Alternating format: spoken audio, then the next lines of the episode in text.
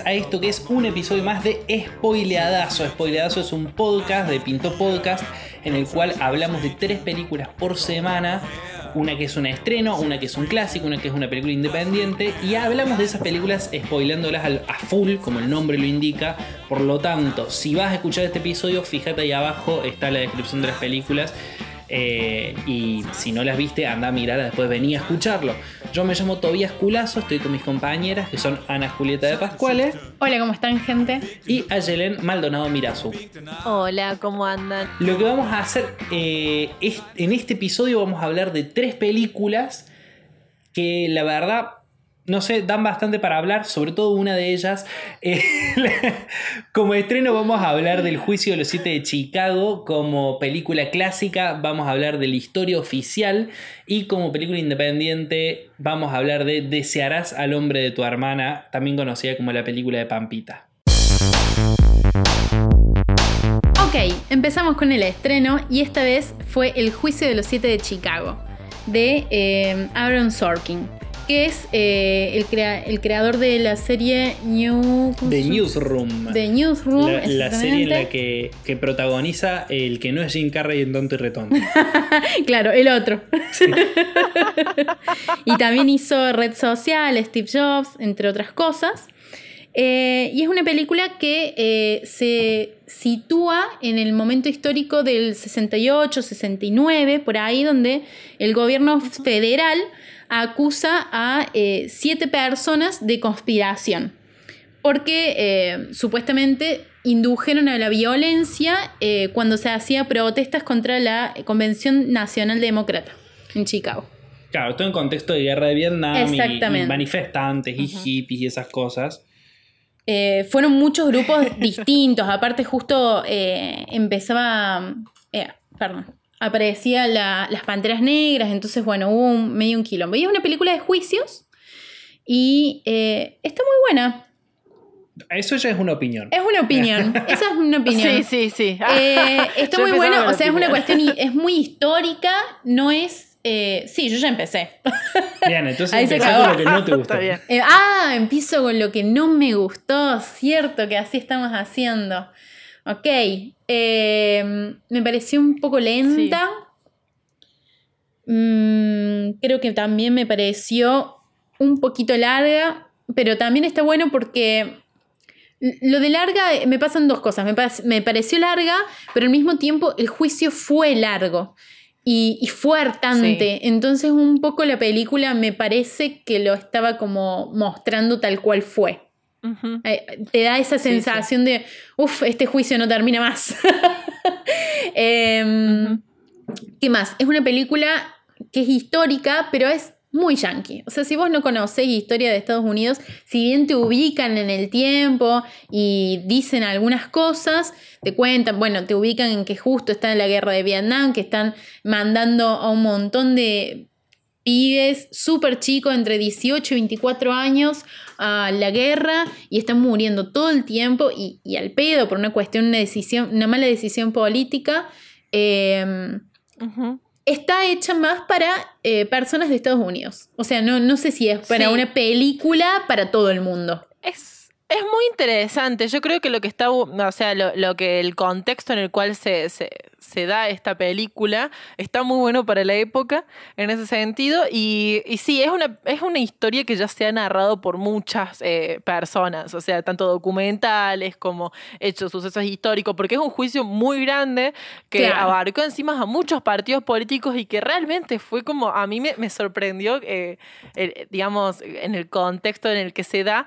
Por ahí esperaba un poquito más a lo Adam, a lo Adam McKay, ¿viste? Así que me expliquen el contexto de cada partido y de quién, a quién pertenece cada uno, porque Claro. realmente lo vas descubriendo a lo largo de la peli. En un principio, si bien viste que te, te explican de dónde, a qué partido pertenece cada uno, todavía no me queda muy en claro, por ejemplo, el personaje de Eddie Redmayne, el, el de Tom Hayden, eh, que es el líder, digamos, de, Sí. de- de ahí del juicio y de, bueno, de los diferentes grupos, el que, el que comienza supuestamente con, con la revuelta por, por un mal uso de palabras, eh, que es, el estu- que es digamos, una, de- se llama Estudiantes por una Sociedad Democrática, es demócrata, después está el, el otro que es de los hippies, el de... el Exactamente. de, mm, no me quedó muy en claro Dellinger a quién pertenece, porque es del MOVE, que es, el- es un comité para ponerle fin a la guerra de Vietnam.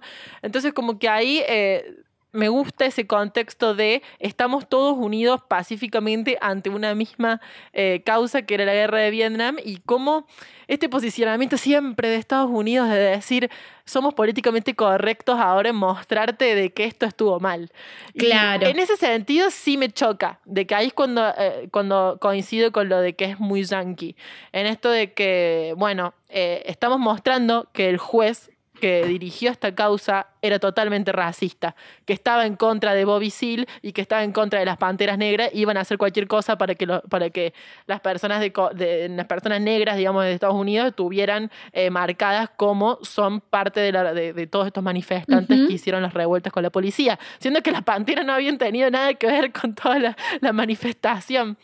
Entonces, Claro. en ese Bueno, sentido, como pero que me además de eso- un poco lo políticamente correcto yankee Claro. de, de querer quedar bien. Pero bueno. Sí, a mí me pasó, me pasaron varias cosas en general muy, muy alineadas con lo que están contando ustedes en el sentido de que no me parece, no me parece una, una película para todo el mundo. Me parece No, que yo, nada. yo me quedé bastante afuera de muchos ítems que nada, que tuve que ir atando cabos de cosas que sabía de otro lado, pero me parece que es una peli Sí. que, que eso, que es una peli que habla muy de, de la historia propia eh, y, y de una forma por ahí muy... Eso, te voy a contar esto que vos ya sabés cómo es, entonces te lo voy a contar, pero ya lo sabes. Claro, Eh, exactamente. No está como eh, bien aprovechado para contárselo a todo el mundo Y- o para venderlo más para afuera. Y por otro lado... Por eso dije lo de Adam McKay, Claro. porque por ejemplo con Vice me pasó algo totalmente diferente porque yo no entiendo absolutamente nada de política y el poder comprender todas las internas dentro de cada partido, lo que se estaba dando, que el chabón, que bueno, lo hace de una manera muy excepcional siempre cuando en sus películas, que en ese sentido como que a esta le esperaba algo similar. Necesitaba ese empujoncito de yo que no soy yankee necesito entender cómo funciona el sistema legal en Estados Unidos. Claro, exactamente. Bueno, lo otro es que tiene, tiene, la película tiene un súper elenco y tiene un súper presupuesto y al mismo tiempo, viéndola, siento que tiene, por ejemplo, una dirección re poco inspirada, Pero totalmente. re simple, básica, onda, no... En general, Muy, perdón, en general las áreas no se destacan tanto. O sea, la fotografía. Sí, está lindo filmado, nada A lo- a más. lo- a lo o sea, que- no, no. Acá la historia no es la protagonista. Exactamente, El suceso, sí. el juicio es el protagonista. Pero eso, no se de- para mí no se destaca ni en lo sonoro eh, ni en lo fotográfico, perdón, que te No, no, interrumpí. no. Lo que, lo que quiero decir es. eh, suele, suele pasar con películas dirigidas por guionistas eh, esto, que es una concentración absoluta en el guion y unos, un par de momentos creativos. A mí Claro. el principio me pareció creativo, el incluir en las secuencias de violencia videos de archivo me pareció súper creativo. Sí. Eh, pero después la película es, eh, A ver, podría ser un podcast Es lo mismo. sí. y, y no pasa nada. No cambiaría nada. Es más, está saliendo ahora una, una opción en Netflix de escuchar sin ver. M- No sé para qué, Sí. me parece medio una cagada, pero puede funcionar con películas como esta, que es una película que la podés escuchar tranquilamente porque la imagen no te está aportando nada. Sí, no cuenta otras cosas. No, no, no usan la imagen como si fuera un lenguaje más. Simplemente la imagen está aportando algo, pero nada más. No. Ni siquiera se molestaron en adaptar tipo con maquillaje o prótesis o algo a los, a los actores para que sean parecidos a los de la vida real, ¿no? Porque si vos los buscás a las fotos de las diferentes personas involucradas, no son nada que ver a veces a los actores. Y vos decís, bueno, ni se molestaron en eso, pero bueno. Sí, Es yo lo en ese único. sentido, ¿Podemos pasar a lo, a, a lo bueno? Sí, sí. A mí lo único que así me gustó fue el guion. Me gustó mucho el guion. Me pareció que había conversaciones muy interesantes, que estaban muy buenas algunas cosas que se estaban diciendo. Pero eso, lo- eh, más allá del material de archivo y el guion, no sé si hay algo. Bueno, las actuaciones, pero tampoco me pareció una cosa de Sí, loco, nada ¿eh? que te conmueva. Nada que me conmueva, que yo Bueno, digo, no, "Ay, Sacha Baron Cohen nada más con su actuación". personaje de Hoffman. Bueno, sí. Sí, Sí, a mí, Sacha Y el Baron- a mí juez el que te juez me genera parece un increíble. desprecio tan grande. A el mí- juez también es detestable. Es eso increíble. A mí lo que más me gustó fue Sasha Baron Cohen, el juez y el abogado. Eh, Ujú. porque lo único que siento que la película transmite muy bien, pero que muy bien, es la impotencia. Eh, pero ni Sí, siquiera, totalmente. ni siquiera Eso es lo que se explota, ni siquiera es lo que hablan cuando están afuera del juicio. Ujú. Es como que para No. mí lo más importante de la película es el- el- la situación de vulneración a los derechos del negro. Y Sí. es algo que Totalmente. se resuelve a la mitad de la película y se resuelve casi como, está bien, pasó así, pero es casi un De Deus ex máquina. Sí. Es algo que bueno, que pasa y pasó y a nadie le importa. Entonces como que dije, fa, esto era lo que me, lo que me cautivaba a mí de la película. Y Sí, sí, es, es que es eso. Estás todo el tiempo en una situación constante de decir, ¿en serio pasó esto? ¿En serio el juez actuó de esta manera ante esta Estaba gente? todo ¿No que está arregladísimo. todo arreglado. Sí. No, no, me molestó tanto esa, esa, esa impotencia de- del sentido de justicia, de, de- de ver que fueran por donde fueran, en cualquier camino legal, había una traba de por medio. Sí, sí, sí. Eh, lo que todo sí mal. me resultó un poco tibio el personaje de de Joseph Gordon-Levitt, el otro abogado, Sí, del es abogado cualquiera, es por cualquiera parte ese del, del gobierno. Ujú. Ese personaje, la verdad que esperaba mucho más. Eh, fue un personaje que no se termina de definir eh, en qué posicionamiento está, si lo hace por la plata, si lo hace por una cuestión de carrera, si lo hace por una cuestión de política. Pero es como hay- que siempre está el- en, sí, la verdad que me siento culpable de estar defendiendo esto, pero bueno, lo voy a hacer porque, no sé, estoy en una posición de poder. Pero pasa también con Es el raro. personaje de Eddie Redmayne, no me sale el nombre, que tampoco está desarrollado su, su postura política. O sea, No. vos te das cuenta que ese es el personaje más complejo desde la propuesta, Pero que no, ¿dó- ¿dónde está? ¿Dónde está esa complejidad? Sí, Y- sí. que para la mí- dirección de actores falló ahí. O sea. Es es que. Es que Sí, para mí es más bien como está planteado el personaje, porque incluso si vos después eh, vas a ver en comparación con el, con el personaje real, el personaje de Tom Hayden que está planteado en la peli no es así de conservador en la vida real. El chabón también era bastante extrava- extravagante en su forma de vestir, no tenía tanto conflicto, o sea, si bien tuvo sus roces con Hoffman, que es el personaje de Sacha Baron Cohen, Sí. no, tu- no, no era realmente un conflicto en la vida real así eh, tan polarizado como el que se muestra en la película. Él no era tan conservador. Eh, Eddie Raymond justamente también se movilizó muchísimo en contra de, de lo que estaba sucediendo y que si bien en ciertos momentos tiene momentos fuertes el personaje, siento que, que queda medio tibio por esta posición de después se vuelve legislador, entonces tiene que mostrar cierto carácter eh, político y estable que el resto no tiene. Entonces, por ahí, en ese sentido, creo que lo han hecho tan. eh, yo le sigo diciendo tibio porque es lo que re son, no tibio. termina no te- de- no te Es re tibio. No- Sí. eh, Es el único no. que sentís que. Por un, mo- por un momento sentís que es el único que no está luchando, pero que sí lucha. O y, sea, y que no aparte, sé. y que- es que en realidad el Pero va problema con se mucho da. cuidado. El problema se da porque la película te lo propone como el líder de la lucha. La película te propone este personaje como el líder de la lucha y claramente el personaje Y el no lo es. organizador, claro. Sí. No lo es, y no entendés por qué lo es. Es como, pero ¿por qué todo el mundo se va a movilizar con Tom Hagen? Si el chabón no, no estamos viendo en ningún momento hasta que, bueno, Claro, no hay lo, de, ningún lo de compromiso. Renny, digamos, que le rompen la cabeza a la policía. En ningún momento lo vemos a él apasionado así de, de- de la manifestación y de lo que por lo cual va. Incluso desde una manera pacifista, porque no te estamos pidiendo de que vayas así con un palo a, a- a, qué sé yo, extravagante a, a bardear a la policía, sino que simplemente muestres una pasión mínimo a través de tu rostro, de tus expresiones. Y es como que ahí me sintió como, me dio lástima, porque sé que ahí Raymond es muy buen actor y podría haber dado mucho más en ese papel. Es que está, Siento como que no estuvo está muy bien lleno de buenos ahí. actores. Está lleno de buenos actores, pero Todos, para mí todos. no, no destaca. A ver, para. Dicen que está posicionada para eh, estar eh, nominada para los Oscars. Tiene todo lo que el Oscar Y quiere. tiene, eso iba a Sí, decir, tiene todo. tiene todo lo que los Oscar quieren. eso es verdad. Y no, no creo que para mejor película, pero sí para guion, mejor guion o algo, algo así. Guión sí, seguro. Seguro. Y, eh, reparto, reparto se llevaron Cohen o alguno de esos también. no sé, Totalmente. reparto protagónico. Ahora, yo sé no, sé si a todo el mundo le gustaría esta película. O sea, yo sé ponerle que mi hermano no, no sé, no, no la disfrutaría para nada. Sí, pero cualquier persona grande le va a gustar. Cualquier Pero persona exactamente, que quiera ver, sí. A mi papá le encantaría, Es por bastante ejemplo. pochoclera, ¿eh? Sí, Es sí. bastante A mi le pochoclera, encantó. sí. Sí, por eso me parece que es una peli. A mí Pero bueno, te tienen que la gustar, historia, te por tienen eso que gustar las, las películas de históricas y digamos y de juicio. Eso es lo que pasa. Pero sí, Sí. se sostiene un montón, sí. Sí, sí, no creo. De todos modos, siento que por ahí eh, se vuelve un tanto monótona después de la presentación de los personajes y que ya sabemos cómo la, cada vez que hay más trabas que vos decís, dale, esto se continúa, continúa, continúa.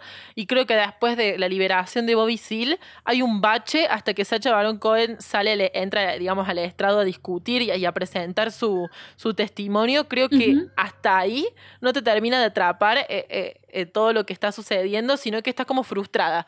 Es como que decís, ay, ¿qué va a pasar? Y estás en ese estado un montón de tiempo sin sentir por ahí eso, esa, esa adrenalina que Y- la película, bueno, qué sé yo, podría transmitirme. Y, Y- que después cuando...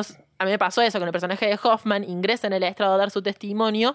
Ahí me apasioné de nuevo y dije, sí, la revolución. Lo- Mientras tanto.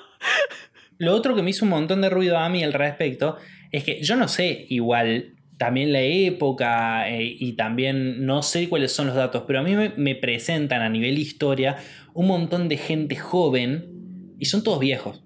Y eso también me hizo ruido. Que digo, yo te entiendo que, que Eddie tiene pinta de pibe.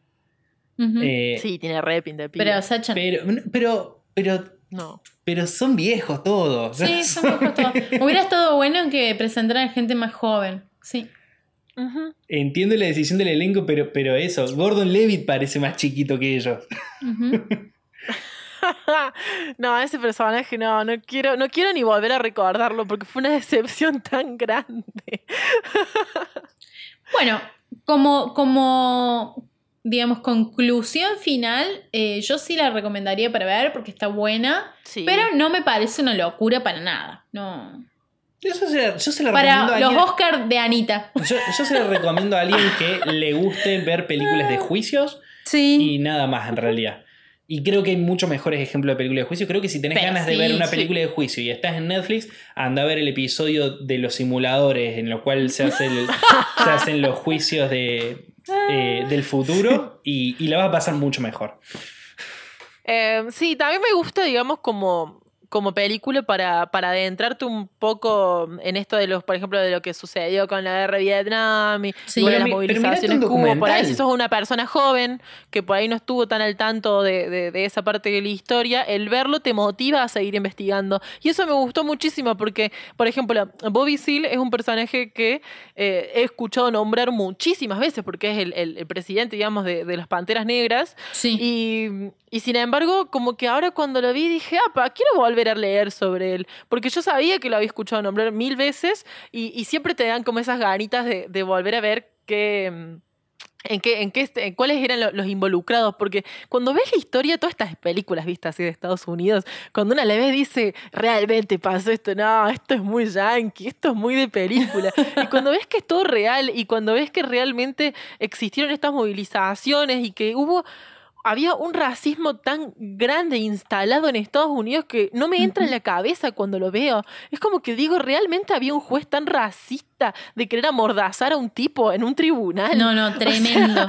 no me O sea, entra en la cabeza. Y también es, es algo generacional, ¿no? Que a nosotros no nos entre en la cabeza algo así, supongo yo. Sí. Pero sí, eh, como a nivel historia, a mí me pareció interesantísimo, pero porque, o sea, Sí, sí, eso, no sé. No sé qué tanto se beneficia la película si es una historia real, pero el guion está muy bueno. Eh, Sí, sí, yo, yo la recomiendo como película. A mí me gustó, o sea, en Sí, sí, me definitiva. parece un gran estreno, me parece un buen Totalmente. estreno.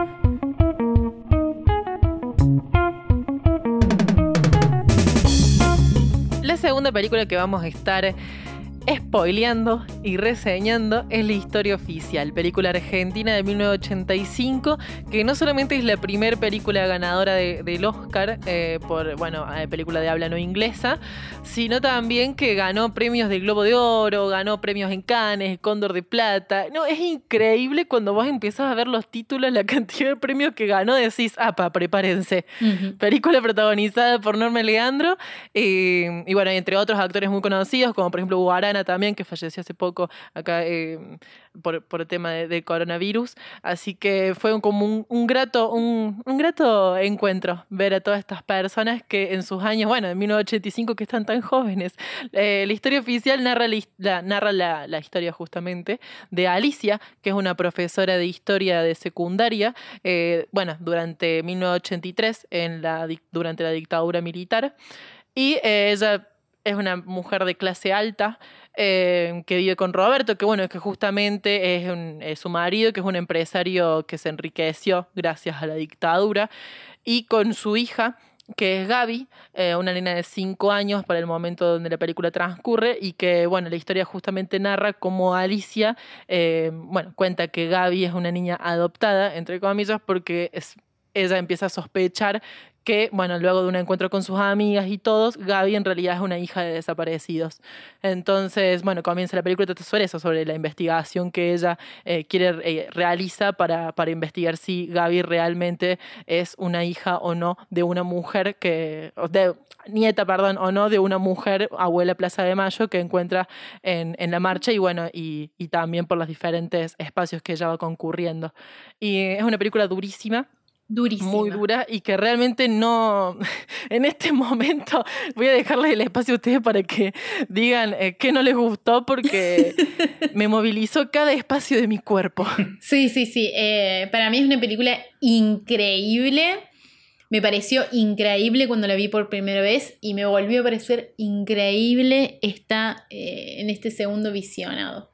Así que yo no, la verdad no tengo cosas para decir. De hecho, me parece que en comparación, eh, siendo una película eh, con, digamos, de hechos reales y e histórica, a comparación de los siete de, el juicio de los siete de Chicago, es una película que está hecha eh, para que el mundo la entienda, para que el mundo la vea y no, o sea, y la película te explica que están en dictadura y las cosas que pasan. eh, digamos, si no sos argentino, lo- entendés, entendés la historia y entendés Y lo todo que te pasa. transmite, no, no hace falta que un guion te lo transmita eh, diciéndote textualmente en qué, en qué contexto se encuadran, sino que cada fragmento, tanto de, de plano que te va mostrando como de, frases, no, el comienzo principal de Alicia hablando sobre la memoria, eh, los estudiantes, bueno, ella con la, el vínculo que tiene con sus, con sus estudiantes de secundaria. otro y profesor todo de el desarrollo personal que va haciendo Alicia Sí. también a lo largo de toda la película. Es increíble cómo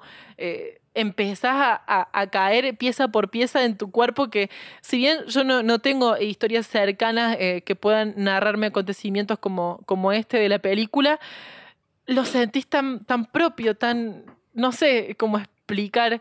eh, como la- las sensaciones que genera esta, esta peli. Sinceramente, eh, me llenaban los ojos de lágrimas con solo ver a ese rostro de Alicia eh, que no podía creer la ignorancia que tenía enfrente de sus ojos y que su mismo marido le decía, vos ni siquiera estás pudiendo ver lo que está pasando enfrente tuyo. Sí, Y, y es eso, es esa venda que a ella se le cae y de que cuando uno no está en decide, un lugar para juzgarla. Cua- Que uno no está en un lugar para juzgarla.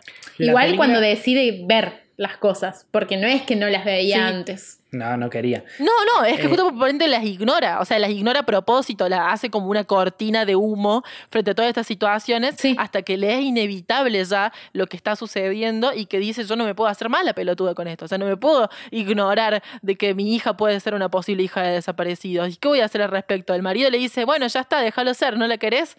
No, o sea, es... eh, me encanta eso de Alicia, esa, esa predisposición de decir... eh, yo voy a hacer, voy a hacer algo al respecto. Voy a movilizarme, no me voy a quedar de brazos cruzados, no voy a, a hacer la vista gorda como vos. Y eso es lo que más me gusta para la época, ¿no? Para lo que es una película de a tan pocos que salió a dos años únicamente de Súper de- reciente. Claro. Sí. sí, Sí, sí. es- del, del fin de la dictadura. Es que sí. Yo antes de verla, pues yo no la había visto, antes de verla tenía varias ideas de cosas que me podía llegar a encontrar.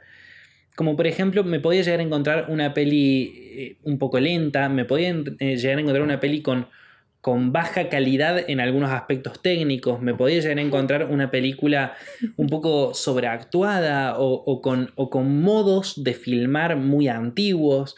O me podía llegar a encontrar una película que, que sea muy obvia en algunos aspectos. Nada. Nada. Pero nada. fue nada de Es eso. una película que si la hacen hoy, no la pueden hacer mejor. Sí. No se puede hacer No. mejor. Es una película súper sutil. Es una película actuada, pero como. Mira, Norma Leandro y Héctor Alterio en, en sus mejores papeles No, de la vida. Sí, sí, Héctor, sí. Héctor Alterio hace un personaje que vos no podés no despreciarlo profundamente. Sí. Y son todos gestos chiquititos. La escena fuerte, la escena violenta del final, te diría que hasta está Sí. de más, porque, porque toda esa violencia la sentís toda la película. Toda la película, cuando sea, de no- hecho, en las pe- como vos decís, en las pequeñas cosas, eh, está tan bien actuado el personaje. Cuando le pega con el globo despacito, pero vos sabés que lo hace con bronca y se está aguantando y lo hace desde el alma. Sí, y hay, Te la quiere golpear de callate pelotuda. Hay muchas, Ah, muchas cositas muy chiquitas, muy bien hechas. eh, muchas tomas súper osadas. En serio, yo, yo quiero que la gente que no la vio y está escuchando este podcast dejando pasar esta película porque dice no, paja, vaya y la vea porque se va a encontrar un estilo de filmación, una técnica que en serio no es lo que se imaginaban. O sea, No. tiene, tiene unas, unas tomas, unos movimientos de cámara que vos decís 85 Argentina, no me estoy imaginando esto. ¿Qué esperaba yo? Yo esperaba ver una película con una buena historia. Yo esperaba ver algo que a la gente le interese por hechos históricos, como decirte, por ejemplo, La Noche de los Lápices, pero que técnicamente es una película de mierda. Y, y no, Y no fue así. no, me encontré una película, pero que es increíble. Así que si ya sabes, La si no la la viste, anda y mírala. Sí, además la versión que Sí, está en sí. Netflix está remasterizada. Lo Está remasterizada, han- pero es increíble Sí. cómo se ve. Es increíble. Yo no, No. lo puedo creer. Es Norma Leandro. sí, creo que si la, la viste, se le hacen un proceso de rejuvenecimiento para hacer la película hoy, Sí. se va a ver eh, igual. No sé, es como. No hay, no va a haber me- mejor calidad que esa. Bueno, pero ella es una actriz este momento. increíble. Realmente es increíble la película. Realmente es Encima, lo peor es increíble. que siempre supimos que es increíble, pero Sí. es como que cuando la ves actuar decís, ay, lo vuelvo a reafirmar. Sí, Como, sí, pero- Esto tuyo lo seguís reafirmando. Pero ponerle la gente que no vio mucho cine argentino y que se llena la boca con Meryl Streep, vayan a ver esta película y, Sí. y- y se van a Y encontrar. que encima que es una persona que actúa también mucho en teatro, ¿no? Claro. Y, que, y que saber que es una persona que, eh, tanto Hugo Arana, por ejemplo, como Norma Leandro, son actores también de, de actrices de, de- de teatro y que sin embargo en pantalla, en cine, no ves eh, por ahí esa, esa sobreactuación que te estás esperando para la época, por ahí, o, o de, o de, qué sé yo, de claves en la parte de- del drama, que sean más eh, marcados. No, es, es todo tan sutil, las No, expresiones fino, faciales de fino. Norma Leandro, de desesperación que tiene en toda la película, te parte el alma. Sí, hay particularmente aparte- hay una escena Sí. en la cual eh, ella se reúne con la presunta abuela de su nieta Ay, en Esa. el bar. Esa escena, es tremendo. primero que yo ahí, en ese momento, que iba a ponerle que un poco pasada la mitad de la película, a partir de ese momento yo empecé a llorar y no paré hasta que terminó.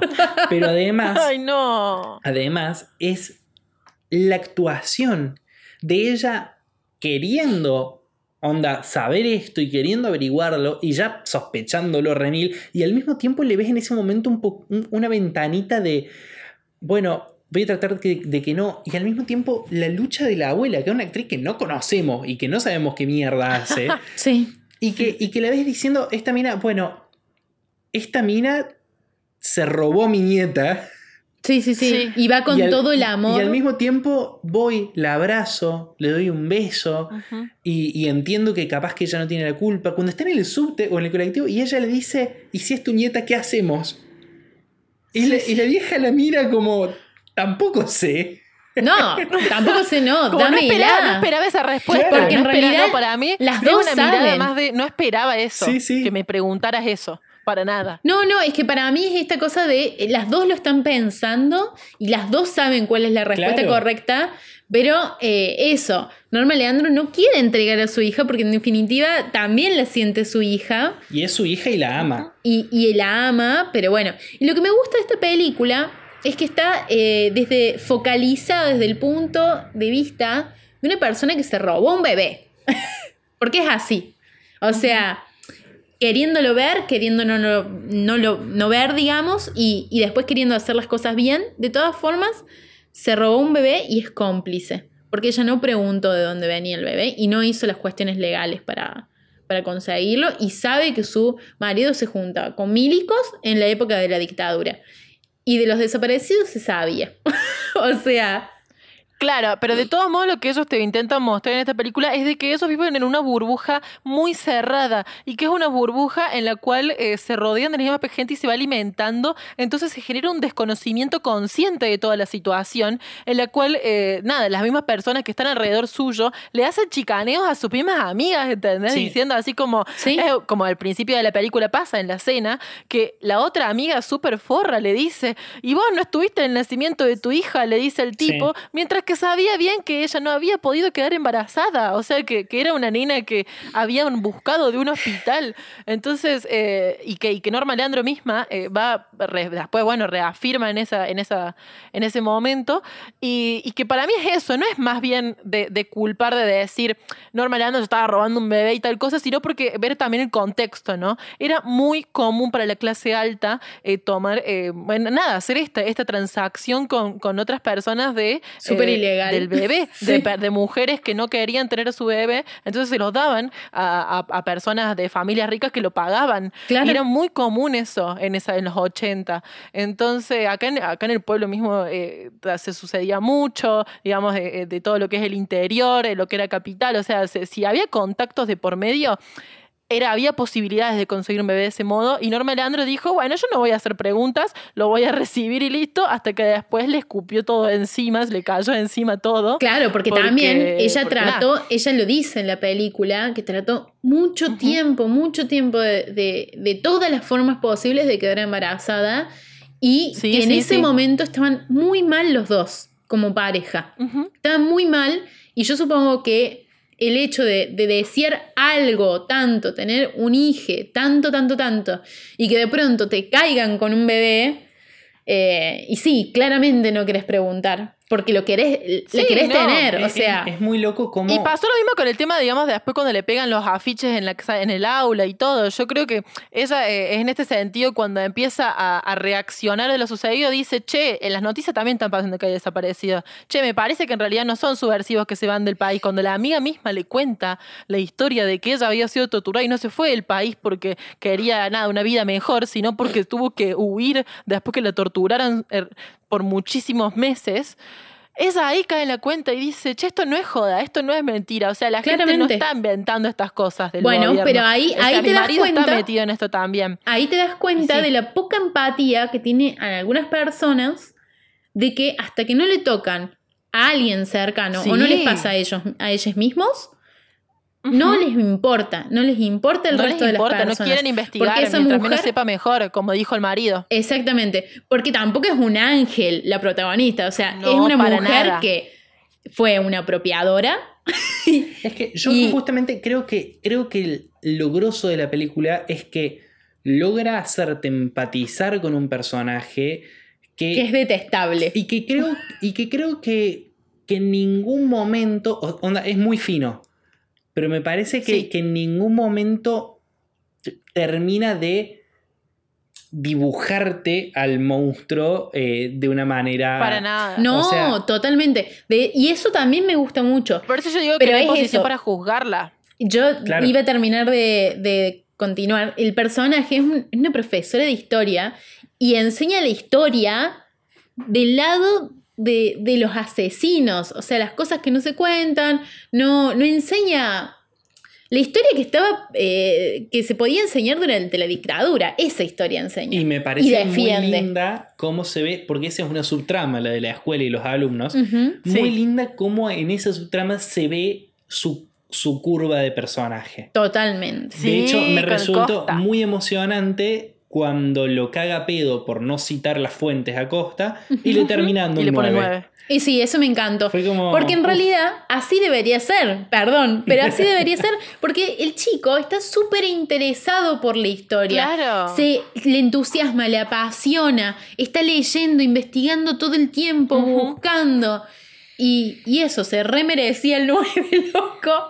Y entonces me encantó. Y eso, eso es todo de a poquito, puchitos, que va haciendo la película en donde ella cambia su personaje. Eso me encantó. Sí, la fama. Ay, no hablamos de Gaby. La- eso- y Gaby eso me parece decir. un espectáculo. ¿Por qué no Ah, hablamos de, la, de esa niña Impresionante. que tiene un vínculo tan natural con absolutamente todas las personas en ese set? No esa, sola- esa no niña genera, no sé, Impresionante. un nexo muy lindo. Es muy loco porque es uno de los grandes karmas del cine argentino hasta el día de hoy, las niñas actores. Es, es por regla general, es- lo- actúan mal. O sea, es que Eh, es muy difícil, muy difícil. Es muy difícil y además, a ver, es un terreno mucho más fino y una discusión mucho más profunda el de si da que haya niñas trabajando en la actuación o no. Porque eh, también es explotación infantil. Sí. Eh, pero pero eh, zanjando esa, esa zona y diciendo, bueno, vamos a tomarlos como actores y punto. En el cine internacional hay muy buenos ejemplos. En el cine nacional estamos muy acostumbrados a perdonar que los actores niños actúen como el orto. Eh, sí. Gaby actúa de puta madre. No, es Le creo increíble, increíble. Pero es hermosa. Es divina. Yo no puedo creerlo. Y me encantó la escena, porque si bien la película está focalizada desde el punto de vista de, eh, de Norma Leandro, que no me acuerdo cómo se llama eh, en el personaje, Alicia. Alicia, la escena cuando es el cumpleaños, que un poco te muestran de, a ver, empatiza también con los desaparecidos. La escena en donde ella está en su cumpleaños, está tranquila, cansada, está abrazando al bebé y haciéndolo, acostándolo. Estamos hablando de Gaby, ¿no? Que está con su bebé Sí, de juguete. sí.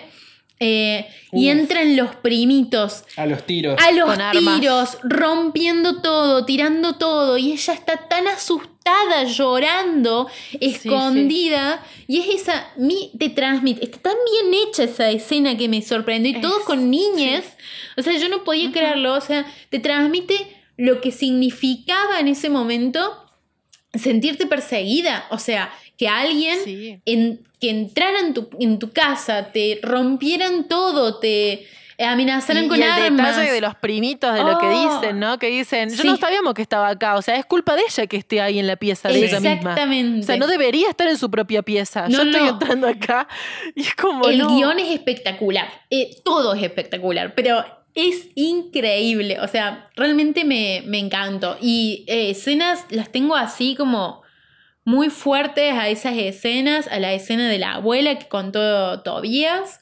Eh. Bueno, la escena final en donde Es la brutal, golpea. es brutal esa brutal, es brutal porque lo hace Me esperaba así. instintivamente y, es, y es todo un solo mi- movimiento casi que la golpea contra la, la- la cabeza contra la pared cinco veces Y le y le cierra, cierra, la la, puerta cuando tiene los dedos ahí. ¡Ah! Es instintivo y es un segundo.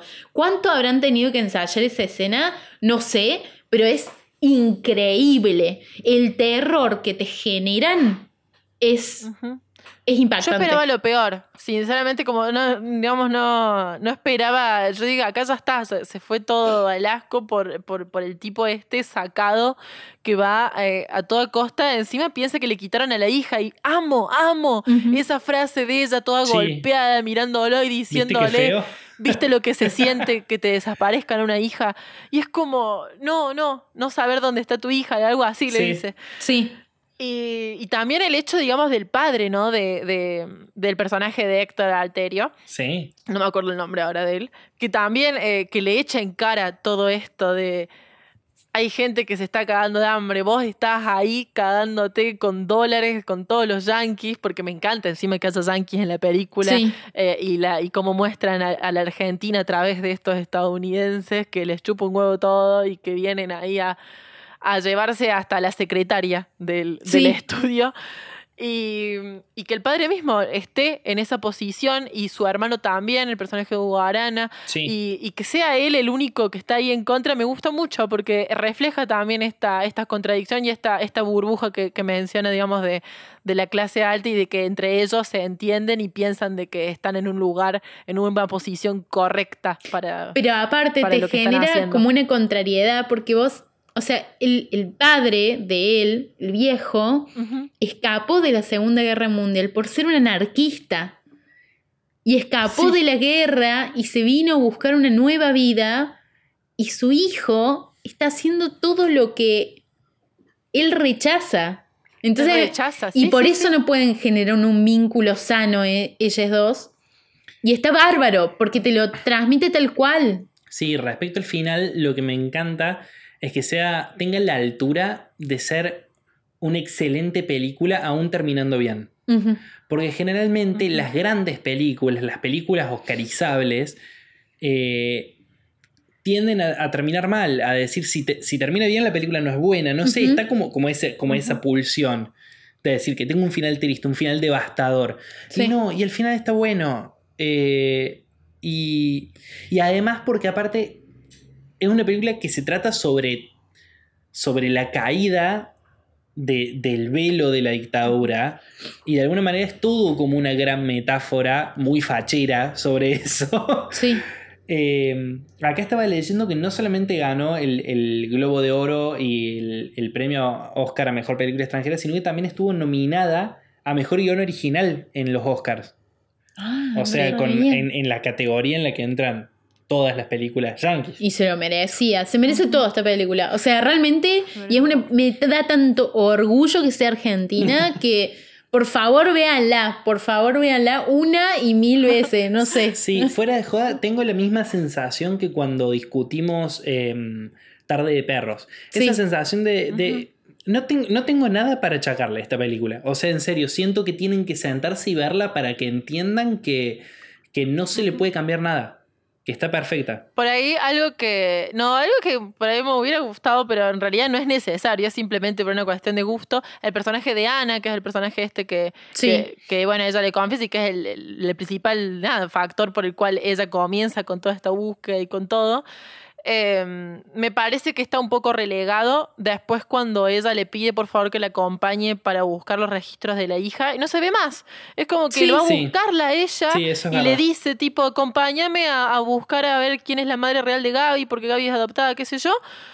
Y no, no la vemos después en el registro, no la vemos después con las abuelas de Plaza de Mayo, no la Sí. vemos más. Es como que queda No, ahí. y siendo un Y- personaje que fue perseguido y que podría tomar una postura un poco más fuerte. Es que O igual... más de compañera con ella, que yo pensé que iba a adoptar esa posición, digamos, de, de Pero yo también un poco lo entiendo. Pero ella la sacó cagando de su casa cuando ella le contó las cosas. Sí.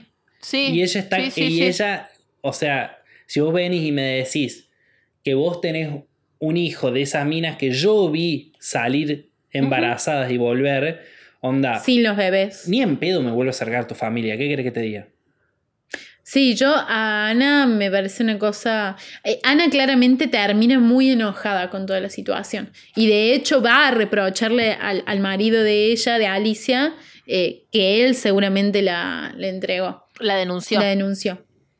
Entonces, Sí, pero creo que queda como muy relegado pe- o sea, Sí, esa a mí me- me hubiera Fue como gustado- que la, pusieron medio forzado a esa última escena con él y, y como que ni siquiera termino de entender muy bien qué pasó con Pedro, como que hay todo ahí Pedro un- está una muerto. cuestión que Eso te sí, dan a entender. pero bueno, es como que no sé si yo me perdí ahí en esa parte de la historia, digamos, de, de por qué, si ella estaba viviendo con él, si era marido o mujer, si era eh, amigo, pareja, que después dejó de serlo. Como que hay algo ahí que, que no entendí muy bien y me perdí con el tema de la denuncia, que le dice, vos me denunciaste, pero no, no entendí que la actividad o, por qué estaba, qué estaba sucediendo en el entorno de Ana Claro. a la hora de, de cuando tuvo la denuncia. Es como que ahí me perdí un poco. Ah, Pero bueno, es más porque no sé si, si yo no, no entendí muy bien esa, esa área o porque realmente no se desarrolla tanto. Sí, en ese para mí sentido, no se, creo que no se nada, desarrolló. se deja muy pero- segundo plano. Sí, yo, yo me lo perdí también. No se desarrolló tanto, pero según lo que yo entendí es que eh,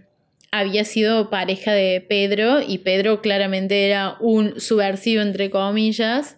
Eh, y bueno, nada. Lo que sí no queda claro es si ella, si ellos se habían separado o no. Pero sí. Eh, sí, por ahí Claro. capaz un, darle como un cierre a ese personaje hubiera estado bueno, pero realmente entre las cositas. Sí, no, se pierde ahí porque te atrapa todo lo otro. Y Sí, es como, porque bueno, te es como si la le ponía a buscar realmente eh, algo para decir, lo puedo encontrar en ese aspecto, pero nada, la verdad que es como simplemente para agregar una queja, un reproche. Eh, vayan a ver la historia oficial de Luis Puenzo, una película del 85 que les va a petar el cerebro Sí, sí. y que aparte ya se las arruinamos. En ya la el deberían haber peludito, visto, ¿no? Claro. Ya la deberían haber visto. Vayan sí. a recomendarla, que es diferente. Compártanla más. Sí, totalmente, totalmente.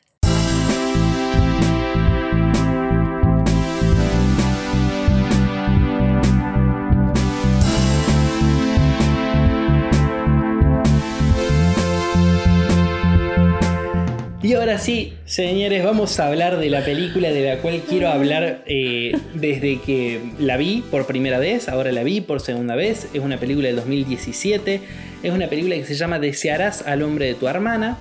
Todos la conocen como la película de Pampita porque es una película que tiene el debut actoral de, Carolina Andorain, conocida como Pampita.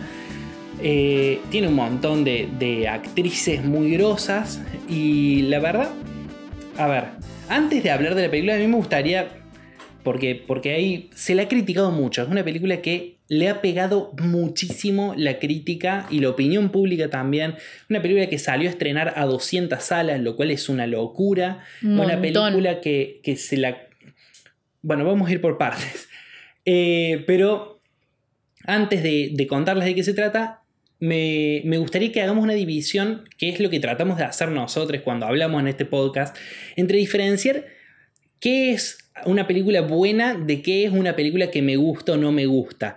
Porque a mí me puede gustar una película que yo sé que es mala. A mí me gusta la película de los Power Rangers y es mala. Y puedo decir por qué es mala. No. Y me gusta mucho la película de los Power Rangers. O Es puede, polémico eso. Sí. O puede haber películas Es que. más polémico que esto. Hola, no, pero no digo la nueva, ¿eh? No, no, no, no, no estoy diciendo la Ah, nueva. Digo perdón. Midnight Power Ranger, la que tiene el moco violeta. Está bien, está bien. No. No, Bueno, esa, esa la banco. seguí. No, no, Sí, pero sí. no importa. O puede haber películas que yo sé que son buenas por un montón de aspectos técnicos. Pongo, por ejemplo, Érase una vez en Hollywood, que a mí personalmente me parecen una poronga. Pero eso son, son, son cuestiones de gustos, no es lo que está en debate acá. ¿A qué Sí, me pero refiero? técnicamente es una película increíble. Claro, ¿a qué me refiero? A que esta película de la que vamos a hablar, yo puedo entender que a mucha gente no le guste. Dicho Sí, todo sí, esto, me encanta eso. Claro. Eh, dicho todo esto, eh, la película es eh, una película en los 70s, si no me equivoco. Está 70, ambientada en los 80. 70s eh, en Uruguay, en una casita de campo, una casota de campo de Uruguay. Sí, Es la historia de una mina rica, eh, viuda, con sus dos hijas grandes que, se, que tienen un vínculo muy tóxico entre ellas y cómo una eh, empieza a tener un, un affair con el marido, el reciente marido de la otra y cómo todo esto se vincula con las relaciones que ellas tuvieron en su adolescencia. Básicamente esa, esa es la película, una piba que tiene como mucho resentimiento por cómo la otra vive su sexualidad eh, y al mismo tiempo la otra no, no puede vivir con esa mirada de la hermana y, y no se puede contener a sus pasiones y deseos. Esa es la película. Sí. Primero que nada, a mí me gustaría que charlemos, antes de, de opinar, charlemos sobre. Se, se la ha catalogado en algunos lugares como una película erótica, eh, lo cual me parece un error. No sé qué opinan ustedes. Para mí no es una película erótica. No es una película erótica para mí. No. Que tiene, No. que tiene, pero Tiene comparto tintes. de que tiene mucha sensualidad y erotismo en muchas escenas, Sí. pero no la catalogaría como tal, eh, porque no está buscando el que vos eh, estés caliente viéndola y como, uh, No. qué bien esta película erótica. Exactamente. No, no, en ningún momento. Creo que es simplemente eh, para reflejar eh, la- los estados mentales de cada, o qué sé yo, lo, lo que quiera mostrar de ¿Cómo vive la de los sexualidad vínculos que van cada formando. personaje? Es eso. Es Sí, y que a veces se sobreexagera y qué sé yo, hasta chupar un melón es, es algo erótico en esta película. eh, y que en realidad eh, creo que ahí está el error en, en tomar como vulgar o tomar como algo que está erotizado o pornográfico, algo que en realidad tiene como, un- no sé, más una intención de mostrar la psiquis de cada uno de los personajes y cómo lo están viviendo a las diferentes situaciones. Exactamente. Es más una cuestión de experiencia sensorial que de querer mostrar eh, algo pornográfico o algo erótico. Pasa que esta película se la ha comparado mucho cuando salió, se ve que porque tenemos pocos ejemplos en el cine nacional, se la ha comparado mucho con el cine de Armando Bo con Coca Sarli. Y, y- y yo eh, Mm, sigo no. leyendo esa comparación No, y no, no, la no. encuentro pero en ningún lado. No, no, no, no. En yo ningún lado. no estoy No, no, para nada de acuerdo. o sea, yo quiero que sepan. Incluso puedo aceptar las críticas diciendo de que es pretenciosa, diciendo de que es un montón, diciendo de que está apuntando mucho alto para, para lo que realmente es. O sea, puedo aceptar un montón de otras críticas menos esa. O sea, me parece que van muy errados cuando Muy van a la parte bien, de la muy errada. Yo estoy totalmente de acuerdo. Es como cuando siempre lo dijimos en otros capítulos. Eh, tiene un género eh, que es principal y tienen tintes de cositas, pero el erotismo acá no es lo principal de ninguna forma y de hecho es como dice la Aye, es para transmitir las eh, cómo viven y sienten las cosas algunos personajes, nada más. Bueno, la película tiene, tiene, tiene mucho para charlar. Eh, yo voy a arrancar por lo que no me gusta de la película. Perfecto. Que voy a hacer trampa, porque a mí la película me gusta entera.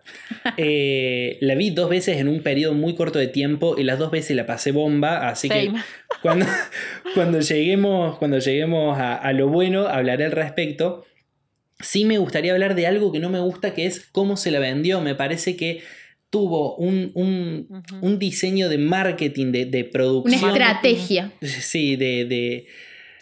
Tuvo, ¿cómo se, ¿cómo se llama? Distribución. Distribución. Y exhibición. un, diseño de exhibición y distribución muy pedorro, porque es una película que si vos le estrenabas, no sé, te pongo un ejemplo, en el Bafisi, la gente iba a arrancar las butacas de la locura y euforia por el peliculón que estaban viendo. Pero en lugar de eso, apostaron a un estreno comercial a 200 salas porque la protagonista era Pampita y, era. pseudoerótica. Y la gente que fue a ver la película fue porque le quería ver las tetas a Pampita, que no te las muestran. ¿Y por qué? ¿Por qué? No Perdón. Te nunca. No. Lo super cuidan. Pero quiero eh, decir una cosa. Yo creo que la gente que fue a ver la película de Pampita, porque era la película de Pampita, es la gente que va a ver Bañeros 5 al cine. Y va a ver ese tipo de película. Entonces, cuando se encontraron con esta película, dijeron, ¿Qué es esta basofia? Pero que ni, siquiera, ni, siquiera, para mí ni siquiera tiene que ver con Bañero 5, ¿no? Yo creo que también una persona que disfruta relatos salvajes quiso disfrutar de Serás el hombre de tu hermana y no le pasó porque, porque no entró en el código ese, porque se esperaba o un drama que estábamos acostumbrados de ver, qué sé yo, con Luisana Pilato, que estábamos acostumbrados de ver, porque salieron también muchos estrenos, qué sé yo, con la, con la China, con la... Sí, claro, la otra. fue, con la otra. La China Suárez, claro, con la China Suárez, o sea... Sí, literalmente la otra. Bueno, quiero eh, decir una cosa. o sea, estábamos el público apuntado a eso, no tanto público ignorante. yo de todas formas, perdón, con, respecto, con respecto a lo que dice eh, Tobías, que la pifiaron con, la cuestión de la distribución y la exhibición, eh, yo, perdón, pero yo no iba a ver la película de Pampita por la película de Pampita. O sea, yo la vi porque lo, escuchamos en, un podcast que le recomendaron, qué sé yo, y si no, no la veía. O sea, y es así. Pero además yo creo que... La revería por Mónica Antonopoulos. Claro, pero, pero ya Mónica Antonopoulos... va, no. Eh, iba a decir otra cosa, pero banca. Eh, yo lo que digo es, ni siquiera es un problema del público, porque no me parece nunca justo culpar al público de nada. Me parece que es un problema serio de haber vendido esta película como la película hot de Pampita. Esta gente que fue a verla al cine fue estafada a verla al cine. Porque, porque no es lo que, lo que estaban yendo a ver. Y toda la gente que creo que podría haber apreciado esta película, ahora sí vamos a hablar. El código es muy complejo. Es complejo. Es muy difícil entrar en el código, tenés que estar como muy predispuesto. Eh, porque tiene un código rarísimo. Sí, para poder disfrutar la película y verla, eh, tenés que entrar en el código. y que también lo discuto el código, ¿eh? lo discuto porque hay momentos que me parecen que están mal dirigidos también. Por ejemplo, ya empezando de arranque, ¿no? Cuando está en el casamiento y, y Pampita, y bueno, y Ofelia entra, que aparece el tipo del barman que dice Ofelia en primer plano y automáticamente pasa una secuencia con el mismo personaje de fondo sirviéndole un trago re feliz y hablando con una pareja. Que yo digo, eso, eh, o sea, no, no hay una elipsis ahí en el medio. Se suponía que él lo estaba mirando y bueno, pásame otra escena donde no esté en el fondo rompiendo el récord ahí de, de, continuidad de la película. O sea, hasta eso me pareció como de decir. Eh, estás queriendo llevarme a un lugar de un código que después te autocensuras, no sé, como que, como que siempre termino chocando con una escena que la que estoy recompenetrada. Me pasó también con la del carbón, digamos que ella, eh, entramos en un momento súper de la psiquis de ella, del personaje de, de Mónica Antonopoulos, en el cual, de Lucía, en el cual eh, entramos a nada, en ese código de lo que le está pasando a ella por la cabeza de ver a su hermana tan sexualizada y ella no poder vivirlo de esa forma, el, no poder disfrutar. el castigo que se hace. Y que de repente entre la madre diciéndote qué están cocinando acá, me parece una falta de respeto. Me parece una falta de respeto porque no creo ni siquiera que vaya con el código. Me parece que rompe con lo que te está planteando la película. O sea, hay momentos que eso me parecen majestuosos, como los de la playa, cuando dice a, a él, a Juan le pasó algo, una mujer, y que se aleja la cámara, dije, ¡fua! ¡Qué hermosa toma! Y después que me vengas con el que están cocinando acá. No, ¿qué están cocinando a hermano, esta hora? Me parece. un- ¿Qué si- están cocinando a esta Si hora? no es la No, mejor no. línea de diálogo del cine nacional, peguen el palo. No lo es, no lo es, porque Dios me parece mío. que rompe muchísimo con lo que vos estás planteando. Pero perdón, personaje. No, no, jamás, eh, jamás. Yo quiero decir una cosa sobre eso. Sí, sí lo rompe. Quiero decir una cosa sobre eso. El no lo rompe y por qué. O sea, te, te rompe a vos la estructura de lo que esperabas ver y estás viendo. No, Pero perdón, porque no, yo un ya segundo, yo un sé que segundo. estoy viendo otra cosa. Un segundo. La- el personaje de la madre es una drogadicta. Andrea es una es drogadicta y es ese Pero no lo personaje. sabemos. ¿Cómo que no? Están toda la Ya, película por eso, ya lo sabemos, digo. Ya lo sabemos. Sí, ya, Ah, ya lo dije, ya lo sabemos. dije. Perdón. Sí, ya Bueno. lo sabemos desde un principio. No hace falta que me agregues esa línea de diálogo. Y pero es lo que diría ese tipo de personaje. A mí me pareció. No, no, no estoy de acuerdo, porque ya me parece que estamos el involu- en involucrando a, a Andrea Frigerio, digamos, en otras escenas de la sexualidad y que ya entendemos el por qué está viviendo cada piba lo que está viviendo y el hecho de que de que vos puedas por un momento entrar en la psiquis de Mónica Antonopoulos, que es uno de los personajes que si bien eh, más se muestran en pantalla, es la más reservada y la que más y la que menos diálogo tiene por ahí en muchos aspectos eh, de, de, de Johnny, que bueno, que Pampita es el que narra la mayoría de las situaciones y, y ella la vemos reaccionando ante eso. Por primera vez que está siendo protagonista, vos entra esa línea de diálogo y para mí fue una burla. O sea, sinceramente dije, se están cagando en todo y está bien, listo, me va a chupar un huevo el resto de la película. Eso me pasa y no me gustó que me pasara porque me estaba disfrutando muchísimo. Ay, Claro. Y que ya me pareció una burla, fue como que me, te empezaba a cagar de risa ya de la peli en sí y, y no siento que, que siento que hay momentos donde, donde se rompe un montón obra, una situación majestuosa que se está dando en la pantalla. Eh, entonces, en ese sentido, por eso no puedo decir qué grande esta peli, porque en otros aspectos la disfruté un montón. Claro. Eh, No ah, sé, en ese no, sentido no, tengo como la opinión más fuerte, Sí, perdón. sí, ¿eh? ¿Qué cosa dijiste? En ese sentido tengo como la opinión más fuerte de esa, porque yo sabía que a ustedes les iba a gustar A esa mí- parte. amo yo lo esa sabía. escena, amo esa escena. A mí la Lo sé, escena esa. Lo sé, lo sé. Yo entiendo por qué te choca, pero a mí me parece que está bien hecha porque es lo que diría el personaje. O sea, ese personaje vive en Una nube de pedos. de pedos, exactamente. Y, eh, y está en cualquiera y no puede ni siquiera empatizar con su hija porque está tan drogada todo el día, dada vuelta. No, además de eso, me gusta lo. No, no tanto lo diegético. Yo te entiendo que te rompa la, la diégesis esa frase. Pero me gusta porque a mí me transmitió una, una sensación física Del que yo no estaba teniendo. Yo en ningún momento se me cruzó por la cabeza el olor a carne quemada hasta que cae este personaje y dice esto. Y a mí me gustó mucho tener eso en la cabeza. Me gustó mucho poder saber que esa escena que yo estaba sintiendo el dolor, que yo estaba entendiendo lo terrible y Ay, lo trágico la y la impresión. autocensura, Sí. pero nunca había pensado sí, en el olor a carne quemada hasta esa línea de diálogo. Y eso es lo que a mí me apasionó. En, en yo decir, me están dando un recurso que no me suelen dar las películas. Y Es que para mí hubiera estado mejor logrado si la escena de ellas dos, o sea, si el- lo que se estaba sucediendo entre las dos hermanas en esa escena hubiera sido más fuerte. Porque siento que nunca llegó a su pico por más que se estuviera eh, dando, digamos, con el carbón que eh, ardiendo. El personaje que hace de Pampita de joven es como una discusión que tengo por ahí en la, en- en- en la clave actoral en la que está con respecto al resto de los personajes, que no me gusta mucho, me desubico un poco, que bueno, que Pampita también es bastante insulsa, ¿no? Como ella, Sí. como actriz Ujú. Sí, sí. en, en- en el personaje este. Pero es como que siento, dale, hermana, reacciona un toque más con la otra piba. Y, y como que estaba esperando un pico un poco más de, de dolor o de, de, no sé, de, de situación, que esa línea te la baja, te la baja al toque. Entonces siento que por ahí me faltó eh, un poquito más de ese vínculo eh, más, eh, no sé, intricado de, de- de sentir ese dolor que Mónica Antonopoulos está sintiendo dentro suyo, que se convierte en físico y que se rompe al toque. Sí, Y a mí me molestó por eso.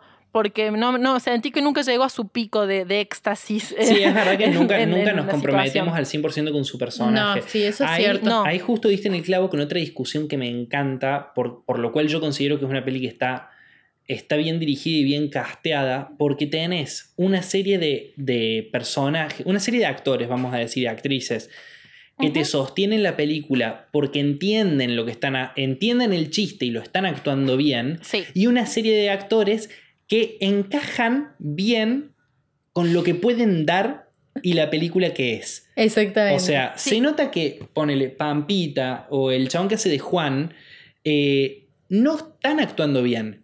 Ellos están ahí No. porque encajan bien y lo que ellos dan encastra perfecto con la actuación que la película Sí. requiere. es que Y para mí ellos, tendrés a ellos Andrea dos... Frigerio claro. y a Mónica Antonopoulos, pero que se cargan la película de una manera que vos decís, yo no puedo creer lo que estoy Sí, viendo. sí. Ujú, ujú. Mal. Bueno, pero Totalmente. Yo le amo a Mónica esos dos no actúan bien, ya de por sí. ¿Quién? Eh, Pampita y, y Pampita, Juan Sobrini. exactamente, no. Bueno, el brasilero también se Yo carga creo- la película de una creo- forma. Ay, Sí. qué hermoso ese ser. Yo creo que es por eso que buscaron esa clave actoral. Eh, de todas formas, ah, ¿En, lo que en quería. adolescentes decís o en la Pampita? Toda la clave actoral, esta como Ah, en de, general. de novela, sí. Sí, no, porque pero es no- muy, muy de Pero por novela. ejemplo, las escenas de las pibas, eh, lo único que sostiene cuando están las pibas juntas es porque están los otros dos, digamos, que le hacen contraste con, con el tema este de lo sexual y, de, Sí. y de lo físico y de los planos de sus, de sus penes y de sus, sí, mucha y de sus pija la película, abdominales. ¿no? Mucha pija. Mucha pija, Amo. ¿no? Mucha pija. Amo que haya tanta. Y eso y que, no se embargo- ve tanto, porque en general se tiende a ver más el cuerpo de la mujer desnudo que el de los hombres. Sí. En esta peli. eh, Andrea ves los un primeros par de planos de Andrea. Frigerio en tetas Sí, me encanta. sí. Sí. Me pareció un, un retoque ahí que bueno, que justamente encima están las adolescentes también y que ella es como la que remonta esa escena. Como que siempre eh, por ahí me faltó un poquito más con esas pibas. Sí, Es sí, en yo en eso me concuerdo. me queda un toque las, las actrices de, de las pibas adolescentes no, no me convencen. Yo banco, banco lo apagado de, de todas las escenas eh, del pasado, lo apagado en las actuaciones, porque, porque son flashbacks. Yo no, necesito tanto piripipí. De hecho, si te fijas, todos esos flashbacks son con colores eh, pasteles y pedorros. sí. Cuando la película entera explota con unas iluminaciones que vos no Bueno, lo pero podés todavía no hablemos de lo bueno. Ah, Y si estamos hablando de lo bueno es hace un montón. Yo desde que empecé estoy hablando de lo bueno. ah, bueno, está bien. Sí, sí, sí, totalmente. Yo quería, yo quería decir algo con respecto a la escena de, de quien remarcó del bartender, Sí. la Aye, que a mí me pasó que yo la primera vez que lo vi me molestó eso. Como el-.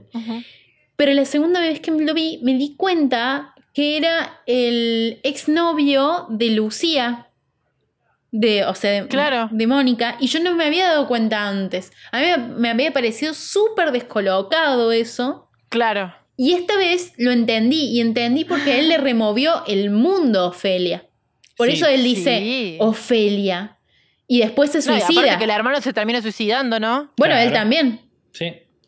Él también es el, es el borracho del pueblo que se suicidó. Eh, tiene. Eh, pero eso, eso me pareció que fue un detalle que está bueno, pero lo pusieron como. No, la gente no sé si se daba cuenta. Yo me di A mí porque lo vi dos incomodó que tuviera esa escena, me incomodó lo del récord, digamos, Sí, que automáticamente después de esa escena con- estuviera él de fondo sonriente Sí. sirviéndole un trago a una pareja. Totalmente. como- yo dije, oh, ¿por qué? Corrémelo un poquito la cámara, tapalo aunque sea con ello, no sé. Sí, sí, sí, no, es que yo concuerdo con no eso, rompiera. concuerdo con eso. Solamente que quería eh, acotar esa partecita que me había molestado. Sí, la verdad que está buena tu acotación, posta no se da cuenta mucha gente de eso. No, me pareció como fue descolocado el lugar a donde lo pusieron. Eso me pareció. el- Por ejemplo, lo del borracho no lo había, no lo había hecho la conexión. Ah. hago la conexión. Claro, Claro. es el borracho que se. Y, y por eso eh, la madre eh, no quiere darle, contarle tanto a, a Ofelia, porque sabe que Ofelia es puro sentimiento. Entonces Sí. sabe que Ofelia Sí, se va a sí. sentir culpable, se va a sentir mal, claro. Y a Andrés también, cuando están volviendo con la cabra, a Andrés le dice que él tiene que carnear la cabra porque el que carneaba los bichos eh, se suicidó el día anterior el negro Roberto, le decían. Claro. Em, No, no hice la y conexión. son todas cosas que yo no había visto la primera vez. Son todas cosas que vi de- la segunda vez. También hay una escena cuando ella les da las pastillas anticonceptivas por primera vez. Eh, Sí. Andrea eso me Frigerio, eso un lo vi la, la segunda vez lo vi. Que Andrea Frigerio mira cámara y dice: En este país Ay, hay gente que no quiere que sí. gocemos, que las Sí. mujeres gocen. No, dice, no, dice, En la este tengo gobierno. dice, hay gobiernos que no nos quieren Hay ver gobiernos. gozar. Eso. Exactamente. Hay Mirando a gobiernos que no nos quieren ver gozar. Mirando te- a cámara, rompiendo la cuarta pared. Y no Ro- pasa en el resto de la película. Totalmente me el pareció único momento. impresionante, pero yo la primera vez no me había dado cuenta y la segunda, pero se me erizó la piel, me pareció increíble. Sí, sí, porque aparte cuando haces eso, por única vez en la película, arriesgándote a romper toda la película, eh, o sea, la sensación que me da es esto, eh, esto es una declaración. Esto Sí, es la película declarando algo, que es lo que declara toda la película. Pero acá es como decir, acá Sí, te lo voy a decir en la cara. Y, y me pareció brillante. A mí también me pareció brillante, me pareció algo muy bueno. Realmente destacable, como decía Tobias, la el diseño de iluminación, el diseño de fotografía, Sí. el diseño de arte eso. es increíble. Pero en cada Los escena. detalles del arte me encantan. pero la de la iluminación época a tienen- mí. son muy detallistas. Sí.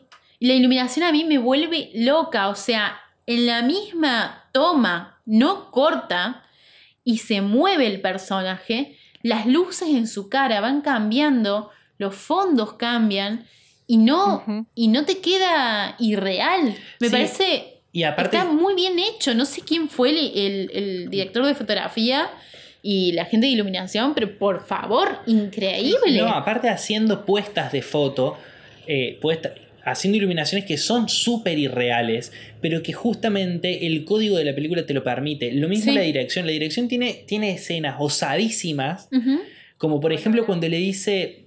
eh, cuando Lucía le dice a, a Ofelia, Chicos, chicos, chicos. ¿tenés, ¿tenés miedo de ir? ¿Me escuchás? ¿Hola? Chicos, los perdí. Me asustó. Hola, ¿Viste? Lo dijo como si hubiera visto un fantasma. hola, chicos, hola, chicos. hola, hola, Hola. hola. Ah, ¿todo bien? Ahí está, Ah. ahora sí. Los había perdido, no sé, se desconectaron y volvieron a conectar.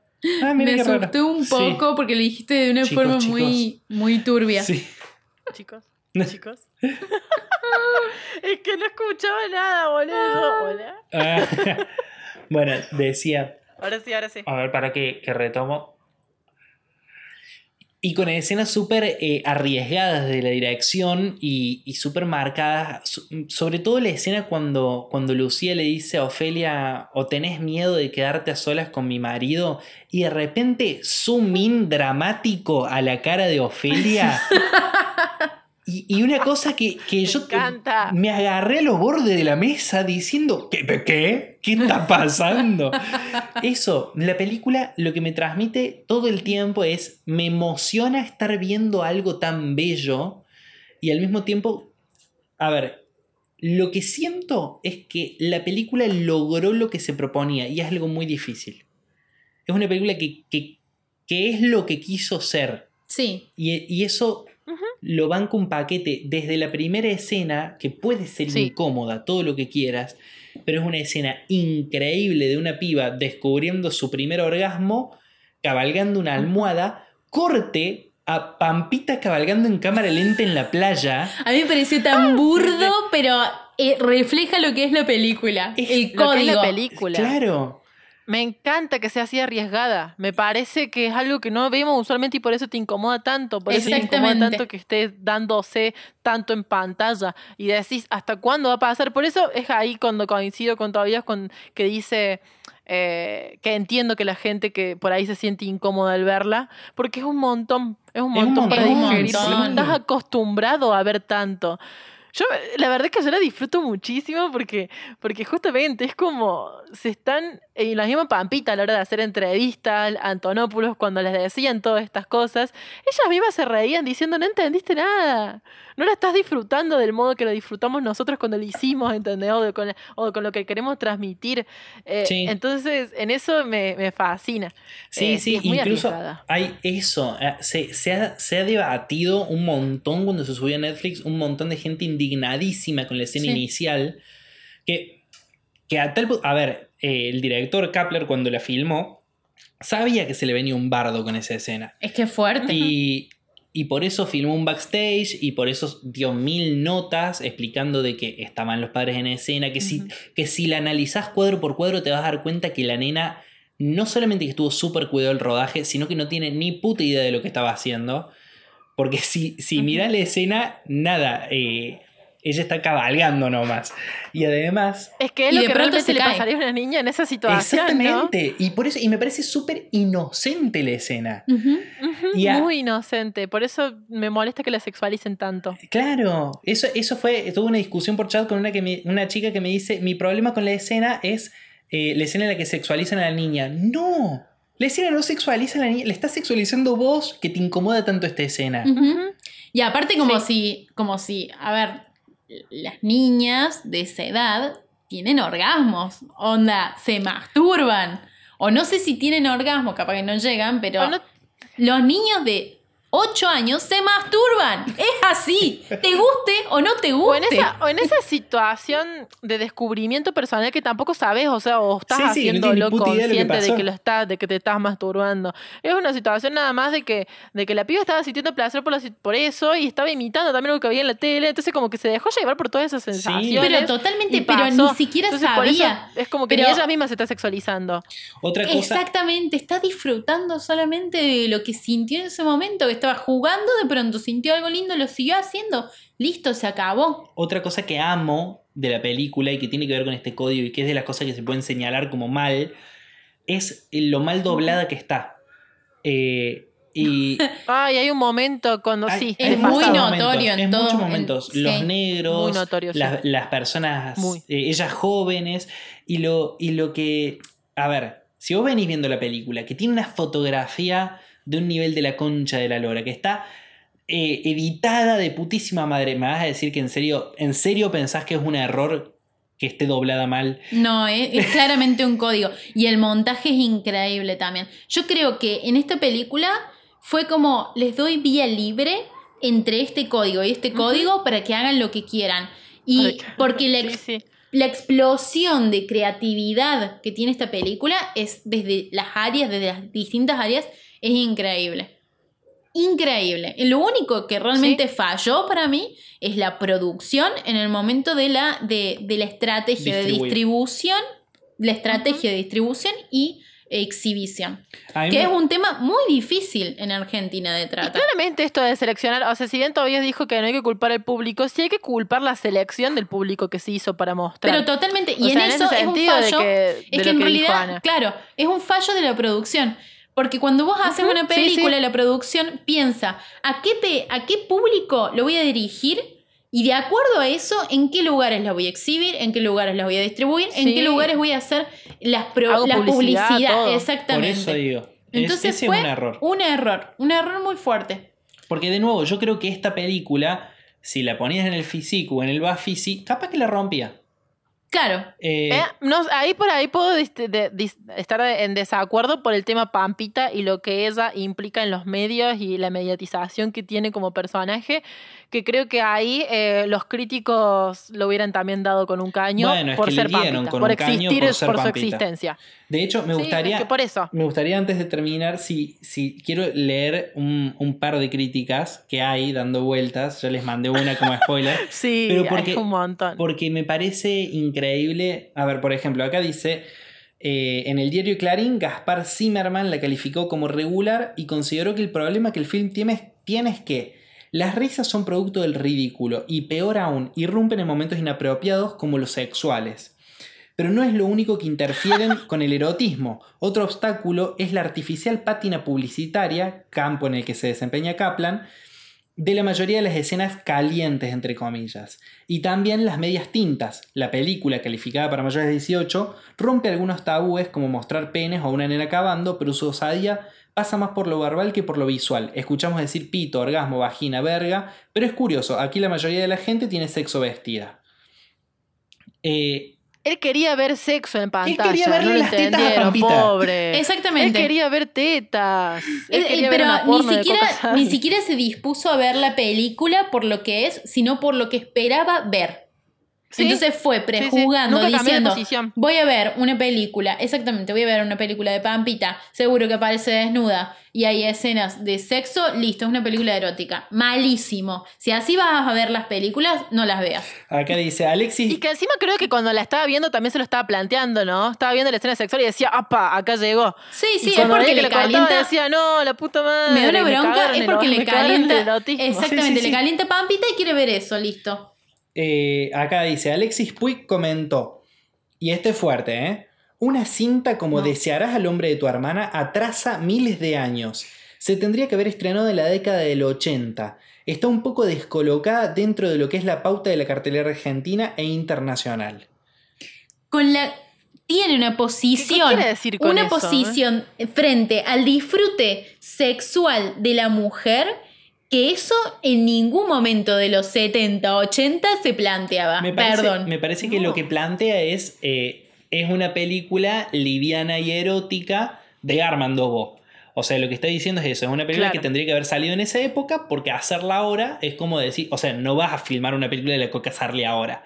Y, y, y es que no es lo que es. Igual vamos a la mejor de todas las críticas. De todas formas, me parece que es malísimo verla como una película atrasada cuando está teniendo un es que discurso. eso es lo que estoy diciendo. Claro, sí, o sea, es un discurso Sí. que claramente no es el que está pensando. Bueno, y por último, Fernando Iglesias, eh, en Los Ángeles de la Mañana, dijo... Oh. Es aburrida, está mal actuada, el guion es horrible, con, con unas palabras rarísimas y unos textos, unos tex- textos latosos. La calificación no está bien, no tendría que ser prohibida para menores de 18, sino que tendría que ser prohibida para menores de 98, así no la ve nadie. bueno, yo quiero decir algo respecto a esto. El que ve esta película, que de nuevo tiene que ver con los gustos y eso, pero por eso, dejando los gustos de lado, el que ve esta película y diga está mal actuada, es una persona que No, salió no de ver, es una película, es una persona que salió de ver un partido de tenis y dijo qué mal que están jugando el fútbol. Eh, Sí. es, es eso, no, no la viste y nunca viste una película.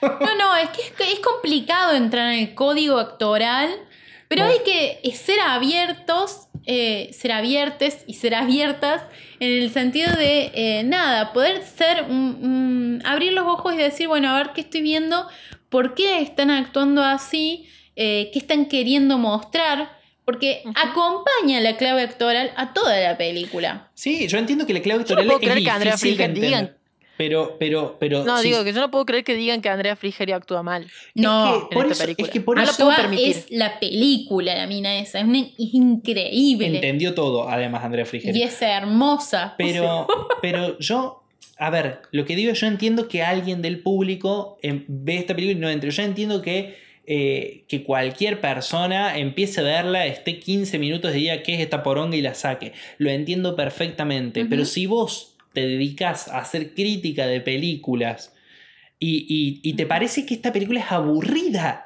¿en qué momento te aburriste? Bueno, Fernando Iglesias no se dedica a hacer crítica de películas, se dedica a hacer crítica mediática. Y ahí es cuando entramos en Pampita y el merchandise y el marketing, digamos, que la película tuvo alrededor de ella. Que la gente Claro. sigue esperando a una Pampita que no sea, que sea la nada, la, la piba encima con todo el quilombo que tuvo con respecto a su pareja y a sus vínculos. Todo el mundo está esperando esa, me- esa mediatización de ella, esa ver una teta, ese ver algo erótico. Y encima que actúa mal, o sea, en ese sentido para mí se han centrado solamente en ella y no han visto todas las otras joyitas, es eso. Pero es que eso es lo que digo, ni siquiera me parece que porque justamente la película la abraza, Pampita no actúa mal en esta película. Yo, yo te creo que si la pones en otra película va a actuar igual que acá. Yo te lo creo, Sí. no lo vi, no lo sé. O sea, yo es mi suposición que Pampita está dando lo máximo que puede y el resto está actuando de puta madre. Pero es una suposición. Pampita en esta película no actúa mal. actúa de puta madre. No, pero y sí es insulsa. divina. Pero si es insulsa Pero y lo insulso sí se compara con lo malo. Pero es que O sea, en ese caso, todo el mundo está esperando que una actuación buena no sea algo insulso. Entonces ahí cuando algo pasa porque... O sea, porque Pampita, el personaje de Pampita lo podría haber hecho otra persona tranquilamente para mí.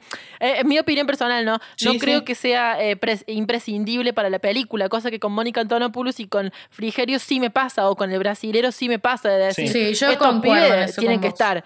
Con Yo Pampita no, con. Pampita es simplemente una cuestión de marketing. Y en ese sentido es cuando lo insulso pasa a ser malo. Puede Por eso ser, creo que es más ser, la sí. crítica de ese lado. Yo estoy de acuerdo Es en que. una estoy de decisión acuerdo- de producción. Estoy de acuerdo en que el, Pampita. pers- el personaje de Pampita y el personaje de Juan Soarini lo podría haber hecho cualquiera eh, y la película no sería otra. Eh, ahora, me parece que, eh, que ella y, y su, y su cara y, y la historia que tenemos de ella suma. Eh, Sí, eso. suma un montón. yo siento que, que ver este personaje viviendo su sexualidad y, y de hecho la escena en la que está llorando me, me, me conmueve, me gusta mucho cómo, cómo encastra en esta película. Eh, Sí, la película, la, la escena en donde está llorando está bien hecha. Muy bien es que hecha. to- todas, el tema es que ella está muy drogada toda la película también.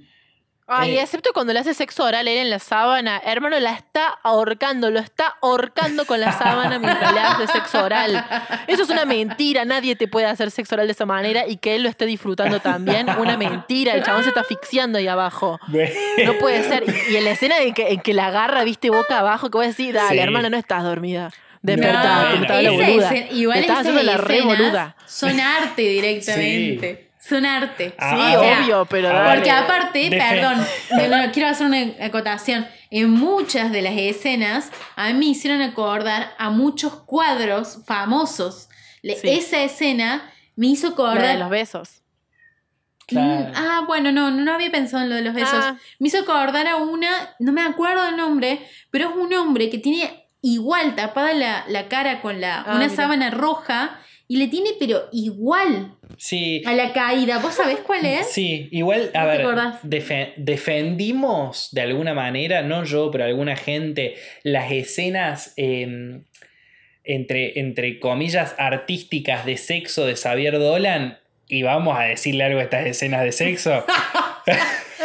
Me encantó el, el palo de defendimos, bueno, no yo. Defendieron a algunas personas. Somos nosotras dos nomás. No, bueno. No, no, yo no defendí la no, escena de sexo de no. Dolan. Y aparte que, que eh, a ver, la de Dolan, la crítica fue una cuestión técnica y no una cuestión de cómo estaban teniendo sexo. Igual estoy chicaneando O sea, a en mi No hace caso falta no que fue te defienda tipo, eh. porque era una chicana. Eh, No, no, es que no, porque no, no es así, no es así. Es que no está Eh, me gustaron un montón de escenas de sexo de esta peli, ¿eh? Me encanta cómo los cuidaron a cada uno de los actores y actrices, o sea, todas las personas involucradas.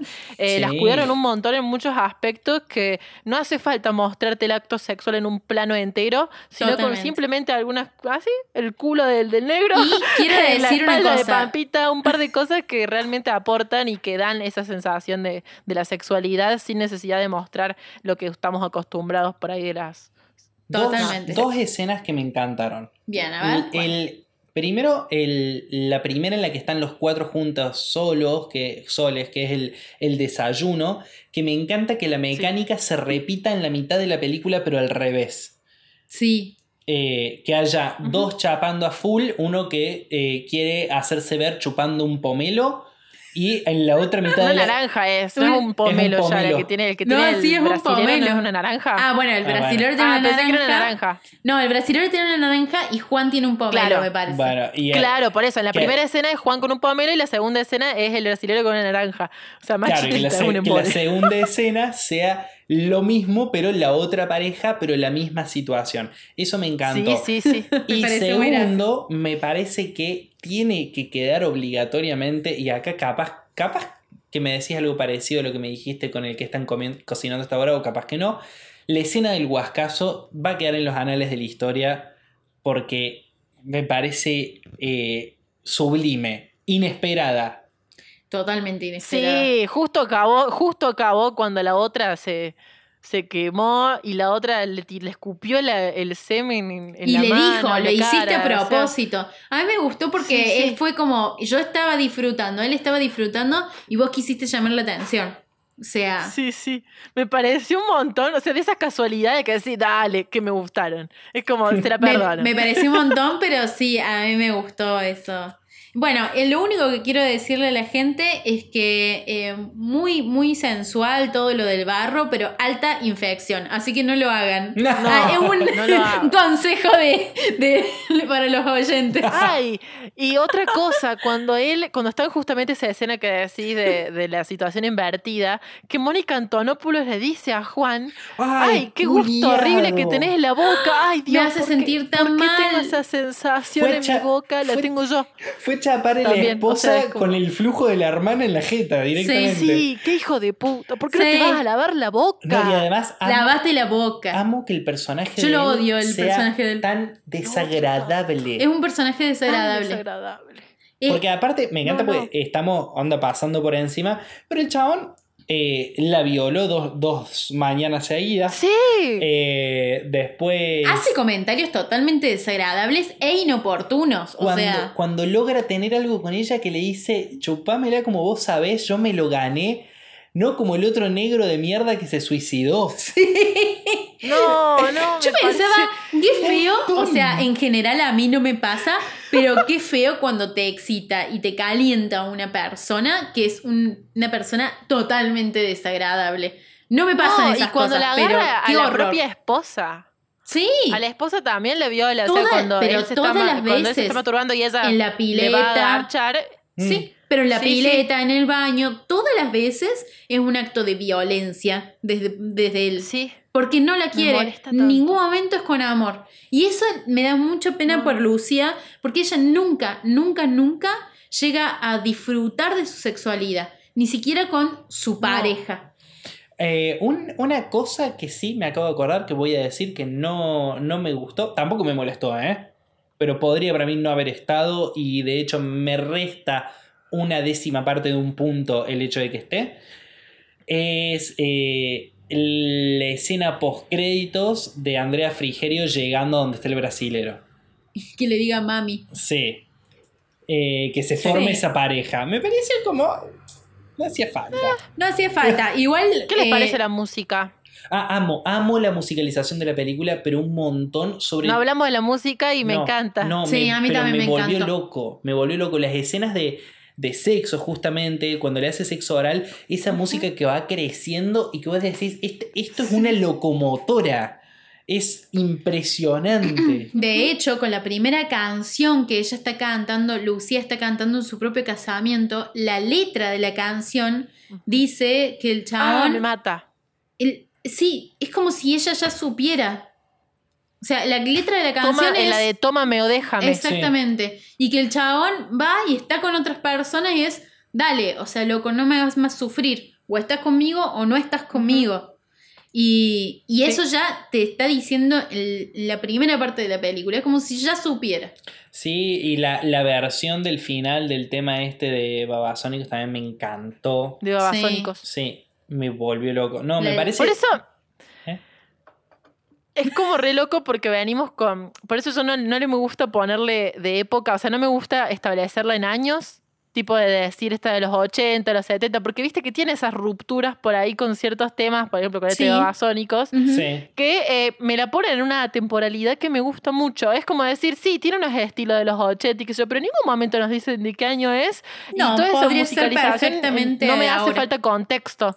Sí, Entonces lo- me re gusta por eso, porque la elección musical va de acuerdo a la historia y no tanto a la época. Y eso está mortal. Lo que escuché en, en un podcast que, que sigo, que no es mejor que este, quiero aclararlo, pero que sí me interesó un montón, es que es muy raro ver una película de los, de, de los 80 eh, que no tenga ninguna referencia a la dictadura. Eh, Sí, es muy que raro. no haya nada. Y es una película sobre Argentina en su peor momento, en la época más terrible. Y no, y esto, pero nada, nada. Pasa muy por encima todo lo que es pues, sociopolítico o Sí, económico. Como huevo, que es, la historia de, una- de un grupo de gente rica eh, que coge. No te hace falta saber de dónde es o de qué año es, perdón. Che, gente, vamos una hora y media de capítulo. Yo les avisé igual. Uh. Yo les Adiós. avisé. Sí. Eh, ya está. Pasemos a, la- a las películas de la semana que viene y ya está. Chau. Sí. Chau. Me harté.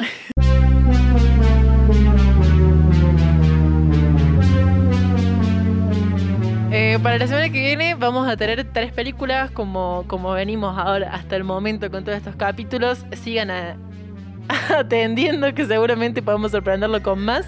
Eh, vamos a pasarlo muy rápido. eh, las tres están en plataforma, así que muy buena. No están en la misma plataforma porque algunas películas están en Netflix y otras en Amazon Prime Video, pero pueden hacerse, nada, usar la cuenta de una amiga o lo que fuere y la van a pasar joya porque son un par de horitas nada más. La primera película que vamos a spoiler es El cadáver del 2020, ese es el estreno que tenemos en Netflix. Después tenemos eh, Apocalypse Now, como película clásica eh, de Francis Ford Coppola de 1979, también en Netflix. Y por último, Cronocrímenes, película del 2007, eh, película española, que está en Amazon Prime Video.